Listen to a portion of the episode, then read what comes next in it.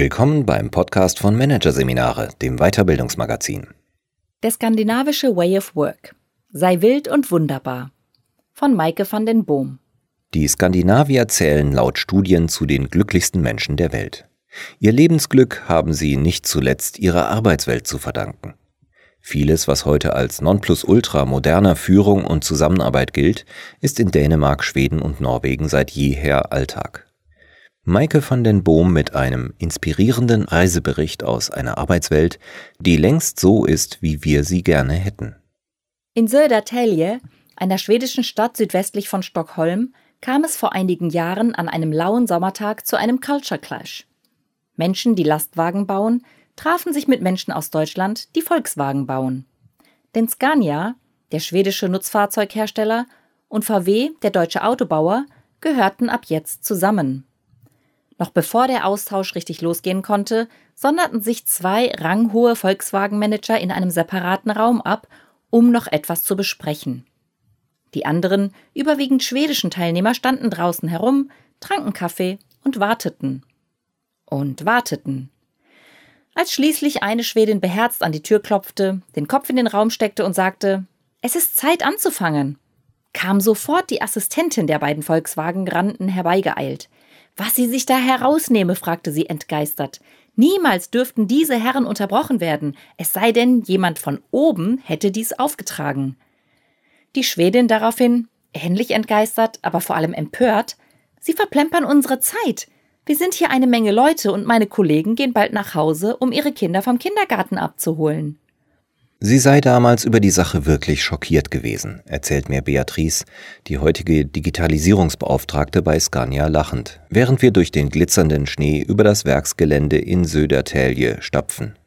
Sie war diejenige, die an die Tür der VW-Bosse geklopft hatte. Nach diesem denkwürdigen Erstkontakt mit der deutschen Arbeitskultur hatte sie einen guten Rat für das Arbeitsglück der Deutschen parat. Ihr solltet nicht so unterwürfig sein. Seid ein wenig verrückt, freier, Willkommen in Skandinavien, wo es stürmisch, kalt, vielerorts eine gefühlte Ewigkeit im Jahr dunkel ist und dem World Happiness Report zufolge trotzdem die glücklichsten Menschen der Welt leben. Angeführt wird die Happiness-Liste derzeit von Finnland, gefolgt von Norwegen, Dänemark und Island. Schweden rangiert auf Platz 9 und damit immer noch ein gutes Stück vor Deutschland auf Rang 15. Was ist das Glücksgeheimnis der Nordländer? Diese Frage hat mich unter anderem ins schwedische Södertälje zu Scania geführt. Denn klar war, das Lebensglück der Skandinavier muss sehr viel mit ihrem Glück auf der Arbeit zu tun haben. Schließlich verbringen wir einen Großteil unserer Lebenszeit mit Arbeit. Und wie wir uns während dieser Zeit fühlen, beeinflusst maßgeblich die gesamten 24 Stunden unseres Tages.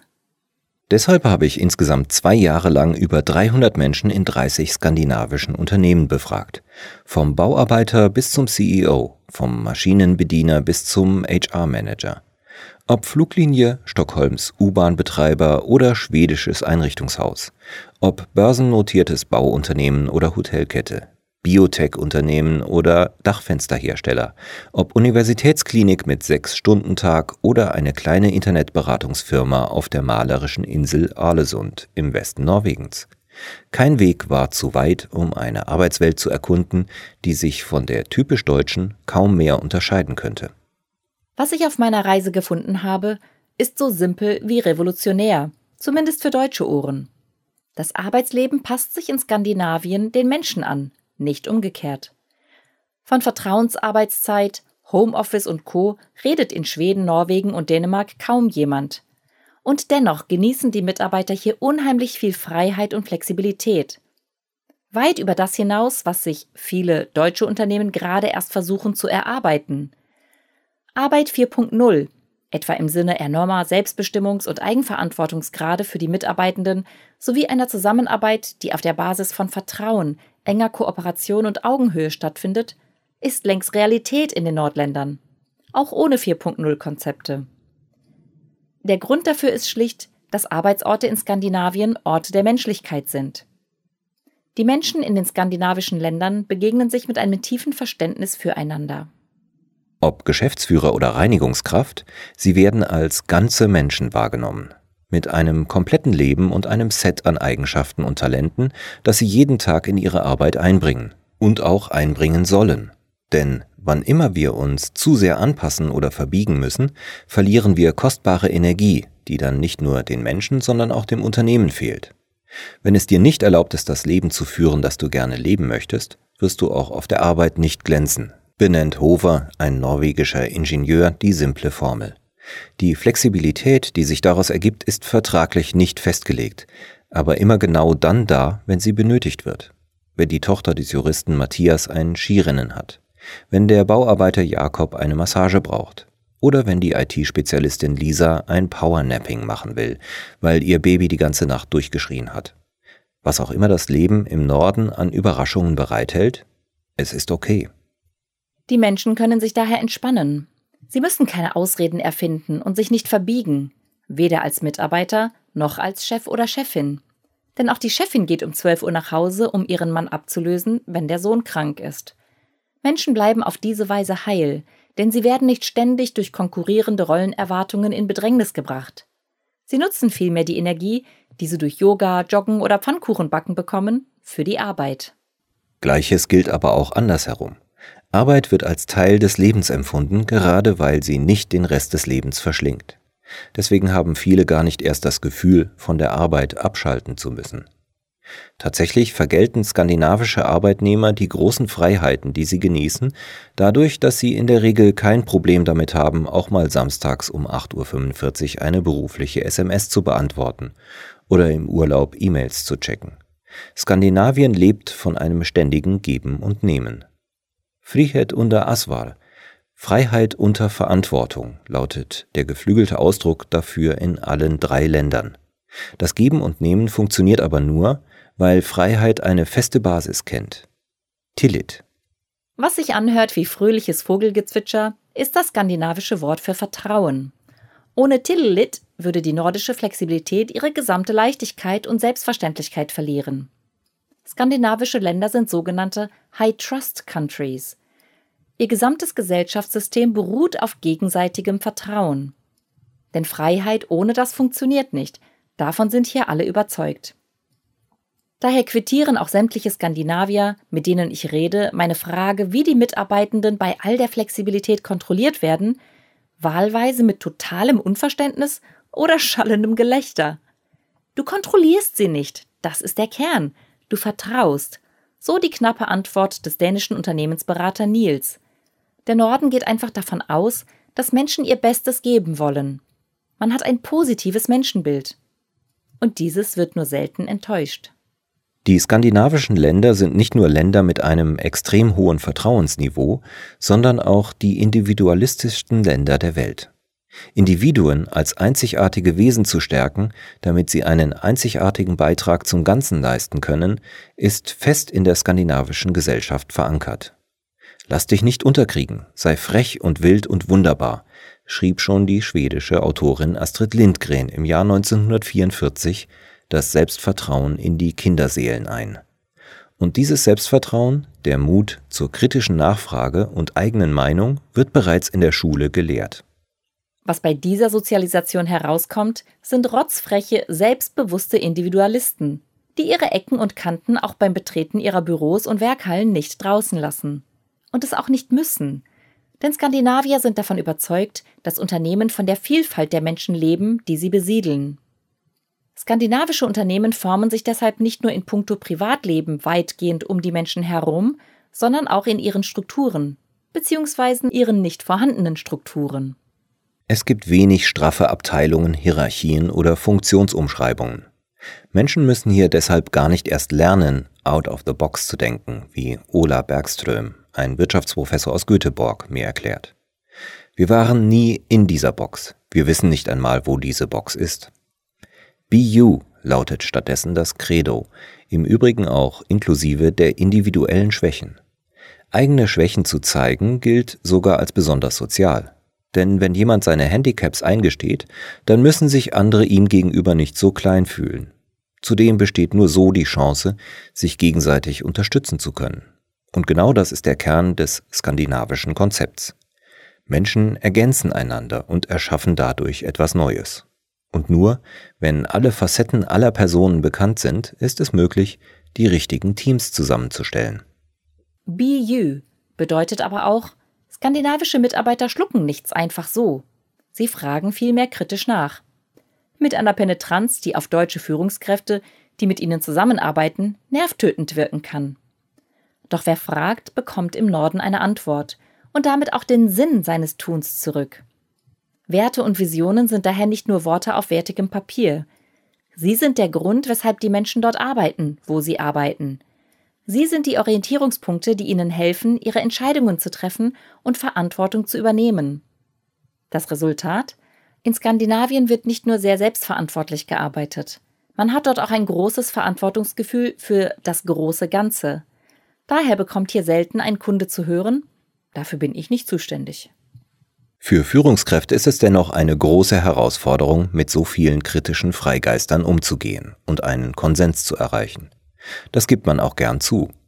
Wenn du einen Prozess oder eine neue Struktur einführst, so erklärt mir Annemarit, vierfache Mutter und Geschäftsführerin von Siemens, dann wird das nicht sofort jeder umsetzen. Du musst die Leute überzeugen. Sie müssen den Grund dafür verstehen. Für dieses Commitment musst du hart arbeiten und vielleicht auch deine Ursprungsidee ändern. Von wem Fragen, Einwände, Meinungen und Ideen kommen, ist in Skandinavien übrigens egal. Die Decken hängen hoch, sagt man hier. Das bedeutet, Augenhöhe ist gesellschaftliche Norm. Die Skandinavier sind versessen auf Gleichheit. Jantelagen, Jante-Gesetz, nennt sich das Gleichheitsprinzip, das, seit es der Schriftsteller Axel Sonde Muse im Jahr 1933 beschrieben hat, quasi den Grundton der nordischen Gesellschaft ausmacht. Auch in den Unternehmen zählt daher vom CEO bis zum Praktikanten jede Stimme. Alle Menschen, jederzeit, lautet denn auch das Motto bei Scania. Weil das Jante-Gesetz besagt, dass kein Mensch etwas Besseres ist als ein anderer, kennen auch skandinavische Führungskräfte keinen Dünkel. Es fällt ihnen leichter als den Chefs anderswo damit zu leben, dass Mitarbeiter mitunter eine andere Meinung als sie selbst vertreten und diese auch äußern. Denn die Aufgabe einer Führungskraft besteht nicht darin, alles zu wissen, sondern die Ideen aller zu bündeln. Gleichheit bedeutet Anerkennung dafür, dass jeder etwas Wertvolles beitragen kann. So umschreibt es Tommy, Gründer eines lokalen Bauunternehmens in der schwedischen Kleinstadt Halmstad. Durch diese Wertschätzung fühlt sich jeder wichtig und denkt mit. Bei allem Individualismus spielt aber auch das Wir in Skandinavien eine riesige Rolle. Aufgeplusterte Egos und selbstverliebte Alpha-Tiere, die anderen im Weg herumstehen, muss man dort lange suchen. Weil die Menschen gelernt haben, dass Be You das Wertvollste ist, was sie beitragen können, haben sie gar nicht erst die Neigung, das große Ganze mit den Speerspitzen ihres Egos zu torpedieren. Sie müssen sich nicht abgrenzen, nicht neidisch auf die anderen schielen, nicht durch Wissen glänzen, welches sie ängstlich horten. So wird eine große Offenheit und Transparenz möglich. Alles, was das gemeinsame Ziel in Gefahr bringt, ist dagegen verpönt. Internes Konkurrenzverhalten zum Beispiel. Diese Haltung hat vermutlich auch historische Gründe. Ohne gegenseitige Unterstützung hätte im rauen Norden in den vergangenen Jahrhunderten kaum jemand überleben können. Und noch heute haben die Schweden, Dänen und Norweger ein starkes Bewusstsein dafür, dass sie einander brauchen, dass sie jeden brauchen, um zum Gelingen des Ganzen beizutragen. Keine Ärztin kann schließlich operieren, wenn die Reinigungskraft nicht vorher den Raum gut geputzt hat. Deswegen herrscht in Skandinavien auch ein regelrechtes Helfersyndrom. Wenn es bei uns heißt, du musst Nein sagen lernen, du musst Grenzen ziehen, dann würde die skandinavische Antwort darauf lauten, sag nicht Nein, wenn du auch Ja sagen kannst. Allerdings stimmt eben auch die Bilanz. Wenn sich alle gegenseitig unterstützen, steht niemand dumm da. Und letztlich gewinnen alle. Die psychologische Sicherheit, die aus diesem Klima erwächst, bereitet auch allem, was mit Veränderung zu tun hat, einen guten Boden. Tatsächlich sind sowohl die Schweden als auch die Dänen und Norweger auf eine aus deutscher Sicht geradezu schwindelerregende Art experimentier- und risikofreudig. Auch dies mag historische Gründe haben. Schon den Wikingern war bekanntlich kein Meer zu weit, kein Feind zu mächtig. Und ganz nebenbei haben sie mit ihren kleinen und wendigen Langbooten auch noch ein halbes Jahrtausend vor Kolumbus Amerika entdeckt. Ähnlich ungehemmt verhalten sich ihre Nachfahren heute beispielsweise, wenn es um neue digitale Technologien geht.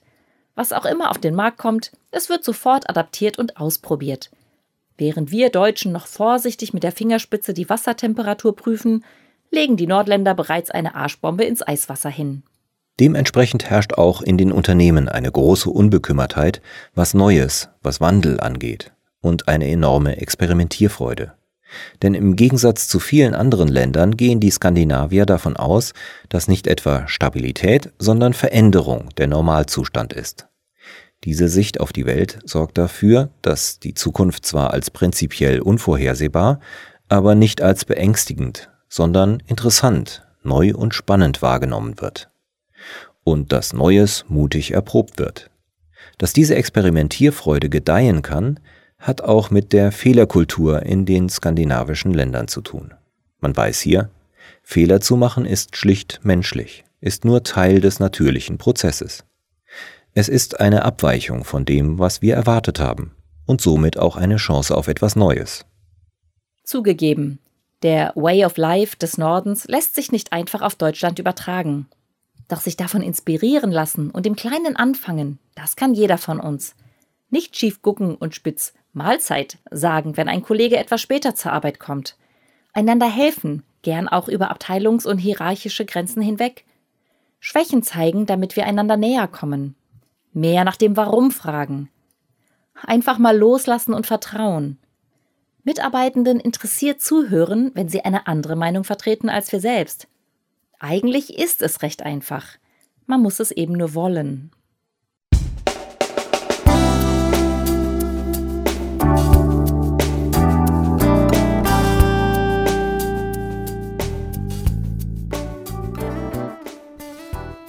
Sie hörten den Artikel Der skandinavische Way of Work. Sei wild und wunderbar von Maike van den Boom. Aus der Ausgabe April 2019 von Managerseminare. Produziert von Voiceletter. Weitere Podcasts aus der aktuellen Ausgabe behandeln die Themen Die neue Beweglichkeit, agil durch Achtsamkeit und Update für die Organisationsstruktur. Unternehmen rund machen. Weitere interessante Inhalte finden Sie auf der Homepage unter managerseminare.de und im Newsblog unter managerseminare.de/blog.